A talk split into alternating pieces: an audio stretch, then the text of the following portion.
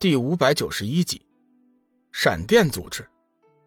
闪电三号，这件事情，你们千万不能大意，只许成功，不许失败。说话的是一位四十岁左右的中年男子，身穿华服，身材魁梧，浓眉大眼，眼神异常的犀利。被称作“闪电三号”的黑衣男子笑道：“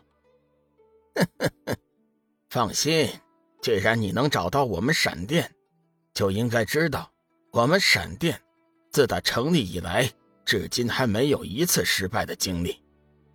既然如此，那你们现在就即刻出手吧，事情不能再拖了。说话的是另一位华服男子，他脸部环绕着一股淡淡的霞光，叫人无法看清楚他的容貌。闪电三号笑道：“我们会出手的，不过临行之前。”有句话我要说在前头，中年华服男子说道：“什么意思？其实也没什么。我们接到老大的指示，他希望这次的报酬是龙宇所藏丹药的一半。”闪电三号淡淡的说道：“不行，我们不是已经说好了吗？十块四彩晶石，怎么现在又变卦了？你们不可以这样。”中年男子断然拒绝。闪电三号冷笑一声：“既然如此，我想我们的合作该结束了。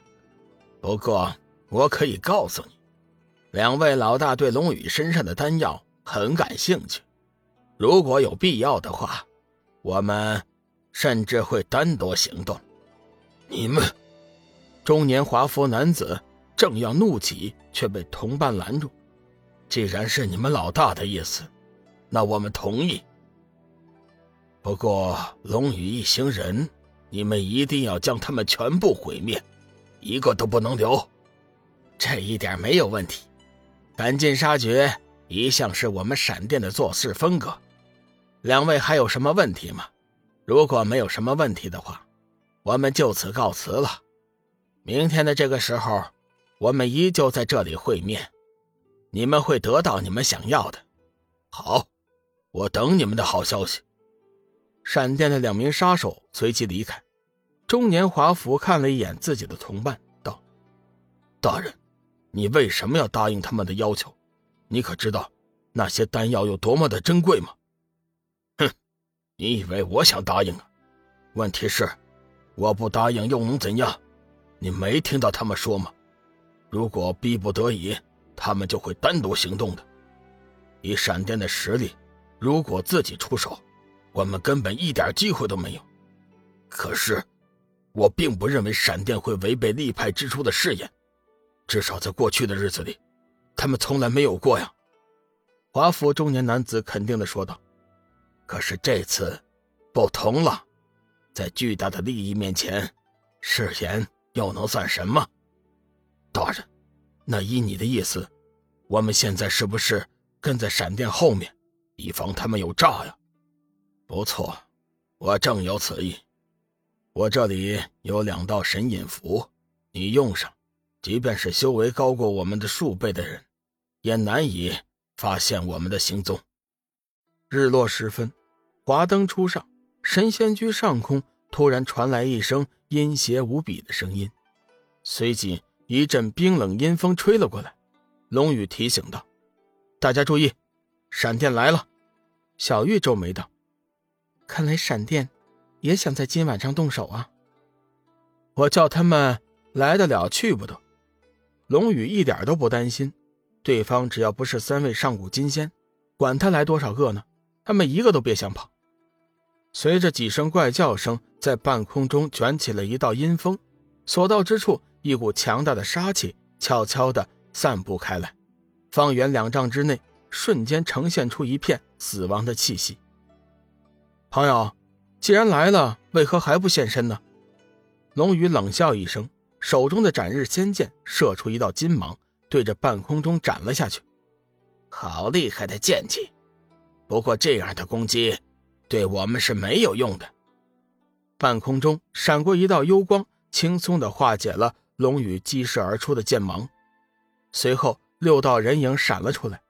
来人全身黑衣，个个身法不错，尤其是为首之人，身法恍惚如鬼魅，只是眨眼间的功夫，就已经轻飘飘的来到了龙宇的身前。落地后，黑衣人双手功力一聚，蕴含死亡气息的双掌毫不留情的朝着龙宇的额头轰去。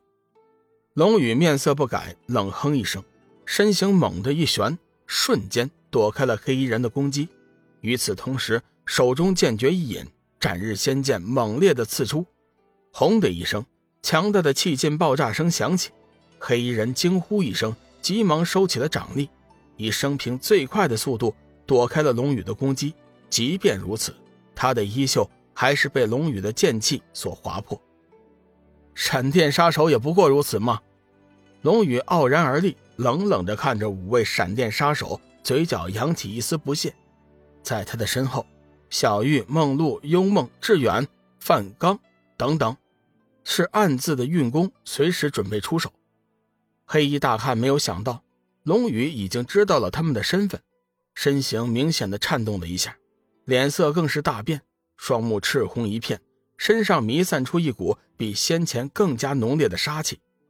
龙宇，既然你知道我们闪电的大名，你就该知道，你们根本就没有活路，你们还是自行了断吧，要不我可就动手了。哼！龙宇冷哼一声，我知道你们是拿人钱财替你消灾，如果你们能告诉我是谁雇佣了你们，并且主动的放弃这次任务的话，我会考虑给你们一条生路。臭小子！知道你在做什么吗？你在向闪电的名誉挑战。实话告诉你吧，在你之前，曾经有三百九十六名高手和你一样，曾经挑战了闪电的名誉，但是他们的下场，无一例外都是死亡。今天你同样会被闪电所毁灭。黑衣大汉冷哼一声：“还不动手，杀！”